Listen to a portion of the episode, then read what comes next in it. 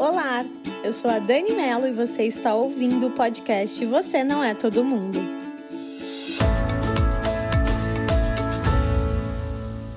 Avalia-se a inteligência de um indivíduo pela quantidade de incertezas que ele é capaz de suportar. Essa é uma frase de Kant, Immanuel Kant. Eu li ela ontem. Como tudo, né, que eu tenho trazido aqui para esse podcast, ela surgiu do nada. E veio muito de encontro com tudo que eu venho falando aqui e trazendo de reflexão para esse canal que surgiu há tão pouco tempo e tem sido tão gratificante para mim fazê-lo.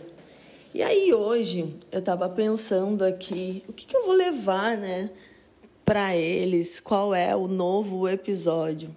Eu comecei fazendo um super planejamento com muitos temas, é, e aí comecei a gravar esses podcasts.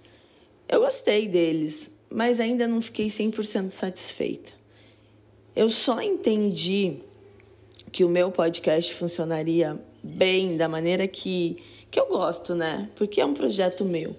E que ele poderia de verdade é, ser um canal de reflexão para o outro quando eu acessasse a minha criatividade sendo eu. Tudo na minha vida funciona quando eu me desconecto do que está acontecendo fora, quando eu paro de olhar para todos os lados e me conecto comigo.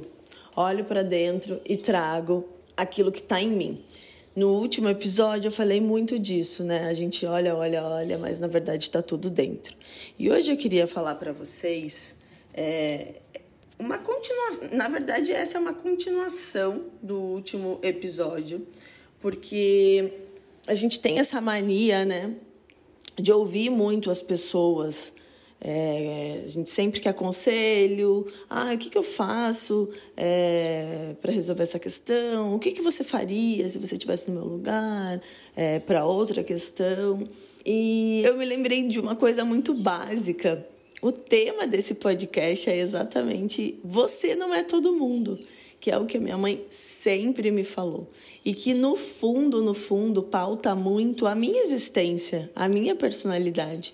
Eu nunca quis ser todo mundo, mas que incoerência, né? Eu não quero ser todo mundo, eu nunca quis ser todo mundo. E eu tô o tempo todo é, me desconectando dessa, desse meu eu interno e olhando para o lado e, e, analisando o que acontece para de repente trazer algo aqui ou nos meus projetos. Então é uma constante é, é, é uma constante verificação assim de parar, olhar e falar não calma.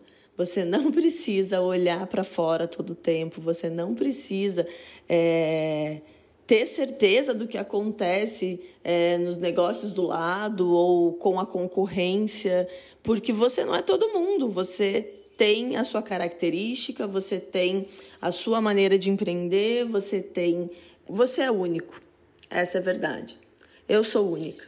E essa fala funciona tanto para mim quanto para você. Mas para a gente conseguir compreender verdadeiramente isso, eu acho que o poder do autoconhecimento, né, da gente se autoconhecer, entender de verdade o que nos faz, né, sermos únicos, o que, o, o que de fato nos engrandece, o que de fato é, nos torna especiais. Primeiro para a gente, né? Eu falo que o autoconhecimento é uma coisa muito pessoal, porque é quando você realmente olha para você, cuida de você, está atento aos seus sinais, Seja fazendo uma coisa boba que você goste, seja tendo um tempo para ler um livro, para fazer um exercício, para não fazer nada, para fazer os seus cuidados diários, né? Para você fazer a sua skincare, para você se dar de presente algo que você gostaria muito, mas você vai postergando porque tem tantas outras coisas na nossa frente, né?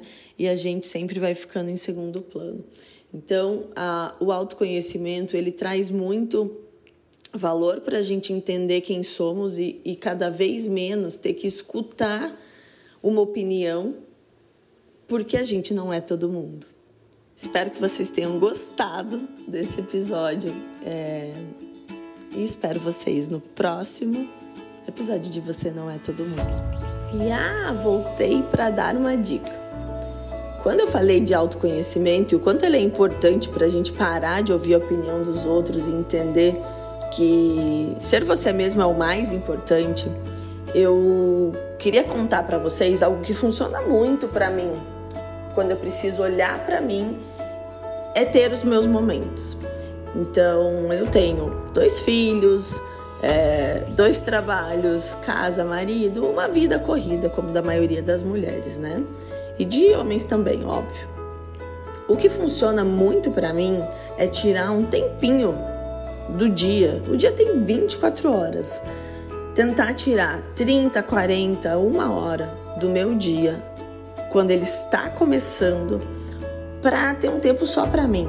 E isso tem feito muito, muito, muito bem para minha alma, para minha cabeça, para o meu corpo e mais ainda para o meu coração. Eu acordo geralmente antes das crianças, é, quando Joaquim não acorda às 5 da manhã, claro. E tenho feito coisas banais, sabe? Eu acordo, passo meu café com a casa em silêncio, é, aqui na minha varanda, vejo o pôr do sol, o sol nascendo, quer dizer.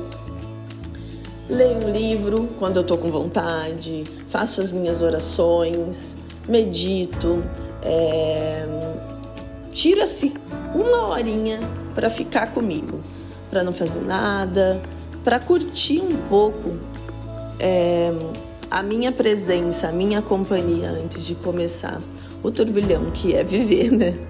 Então essa é uma, uma dica que muita gente acha óbvia, mas não faz. E quando você com, começa a fazer isso, né, tirar um tempinho para você, não é só no sábado ou no domingo, você pode conseguir fazer isso todos os dias. Seja meia hora, seja 20 minutos, que você acorde calma, que você não precise sair correndo, se trocando para uma reunião, para um compromisso ou para atender um filho que já está gritando. Você vai ver como esse autocuidado vai fazer um bem para você.